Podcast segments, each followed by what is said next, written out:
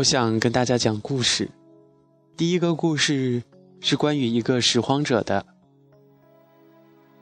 他七十二岁的时候，老伴儿因病去世了。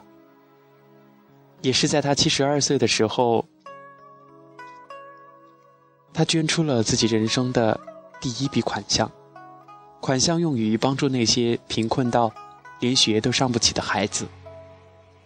那是九六年，他的工资才三百多块，而他从自己的工资里面拿出了六分之一，五十块钱，汇给了远方，他也不知道是怎样一个生活状况的孩子。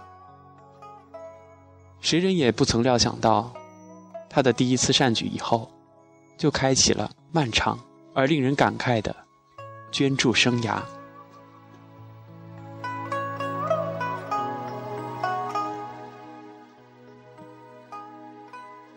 他工作的工厂倒闭了，他也就失业了，没有了工资来源。他一心还是放不下那些孩子们，所以他开始了拾荒，在城市里面，把那些能够换成钱的东西，那些废品、垃圾全部都捡回家里。因为塑料垃圾堆积的过多，一个隆冬不小心，一场火意外的烧掉了他在这个城市的。安身之所，没办法，他只能回到自己的家乡，一个农村。回到村里边垃圾少了，捡的一些瓶瓶罐罐也换不成钱。可是他依旧在资助着一些孩子，他想要帮助他们，完成他们的上学梦。他只好拿出政府给他的生活救济。继续去资助那些孩子，一年下来一千多块钱的开支，最多的时候他同时资助了五十多个学生。他就是这样一位老人。乡下的房子破败不堪，不足十平米的房间里面，一面墙上挂着好多好多的照片这些照片呀，来自全国各地。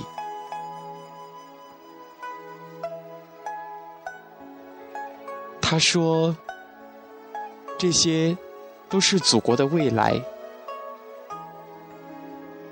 其中有一个女孩被记者找到了，在接受记者采访的时候，女孩动情的回忆说：“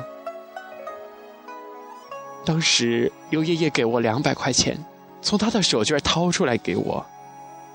我回头一看，他手里面除了手绢就只有两个一块钱的硬币和一张五块的。”他把钱全部都给了我。想象一下，一个七十多岁的孤寡老人，把自己的生活费一分一毫节俭下来的生活费，给那些素不相识的孩子。二十多年来，他资助了一百多个孩子，帮他们完成了自己的大学梦。他。是二零一三年感动中国人物之一，刘胜兰。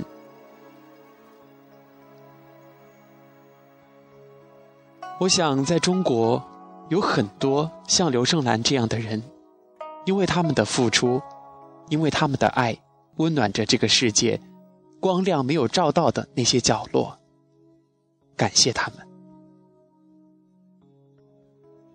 我想要跟大家分享的第二个故事。是一位老师的故事。这个故事的名字叫做《葛桑花开》。在西藏自治区有这样一个县城——墨脱县，被称为“死亡路线”。很多爱好旅行的朋友有所了解，因为那条路就开凿在悬崖绝壁之上。在墨脱县有一个村子叫做邦新村。邦新村里面的孩子们上学的路真的是非常非常的艰险，艰险到常人难以想象，难以走上那条路。一边是万丈绝壁，一边是咆哮波涛汹涌的雅鲁藏布江江水。在宽不足一米的道路上，一个不小心就粉身碎骨了。就是因为求学道路的艰险，很多很多很小的孩子就辍学了，没办法。可是，这里有一位盛开在高原上的格桑花一样的老师，他成了悬崖道路上的守护者，十四年，整整十四年，他把自己最美好的青春年华奉献给了这条路。和这条路上上学的孩子，一年每一年不下于六次往返于这条路上。夏天，他要经受住蚂蟥无情的叮咬；雨季的时候，随时可能爆发山洪和泥石流，数百次与死神擦肩而过。甚至是在他身怀六甲的时候，他依旧走在这条上学的路上，因为他说这里有他的孩子。有他的学生，他必须要陪着他们。这位老师是村里边走出来的第一位大学生。两千年的时候，从河北师范大学毕业，他放弃了城市里面优越的生活和工作条件，毅然选择回到自己的家乡，投身教育事业。他说自己在外面学到很多东西，他要把这些知识教给孩子们。而他也成为当年毕业的那些大学同学之中的唯一的一个乡村教师。他们那个班一共才四十多个同学。他不仅仅是一位老师，还是一位妈妈。可是这里就是他最痛的地方。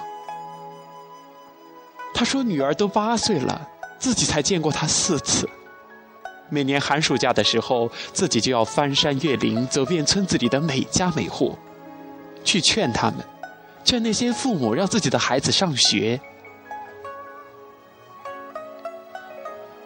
老师最怕提起自己的女儿，他说：“我的女儿呀，妈妈对不起你，你为什么总是叫奶奶、叫妈妈、叫姑姑、叫妈妈，就是不叫我妈妈？我是你的亲妈呀。”你为什么叫我德吉阿妈？德吉格桑这位伟大的人民教师，为了山里的孩子，狠心的把自己的孩子寄养给在拉萨的公公婆婆。从小孩子没有跟着妈妈一起生长，所以对他没有太多的感情。但是他说：“我没办法。”正是因为有像德吉格桑这么多伟大的老师，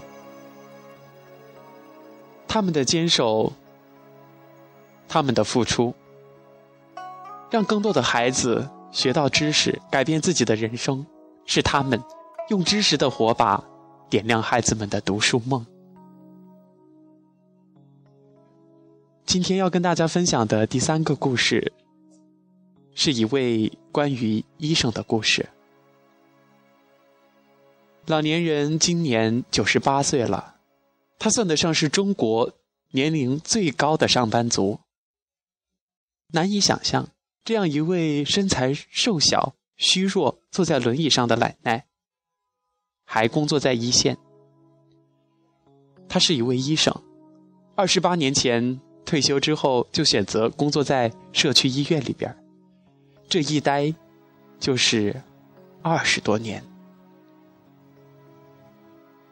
他曾经这样说过：“只要我还不死，只要我活着，我就必须去上班，因为我的病人们在等着我呢。”他也常常这样说：“人呀都不容易，生活呀也不容易。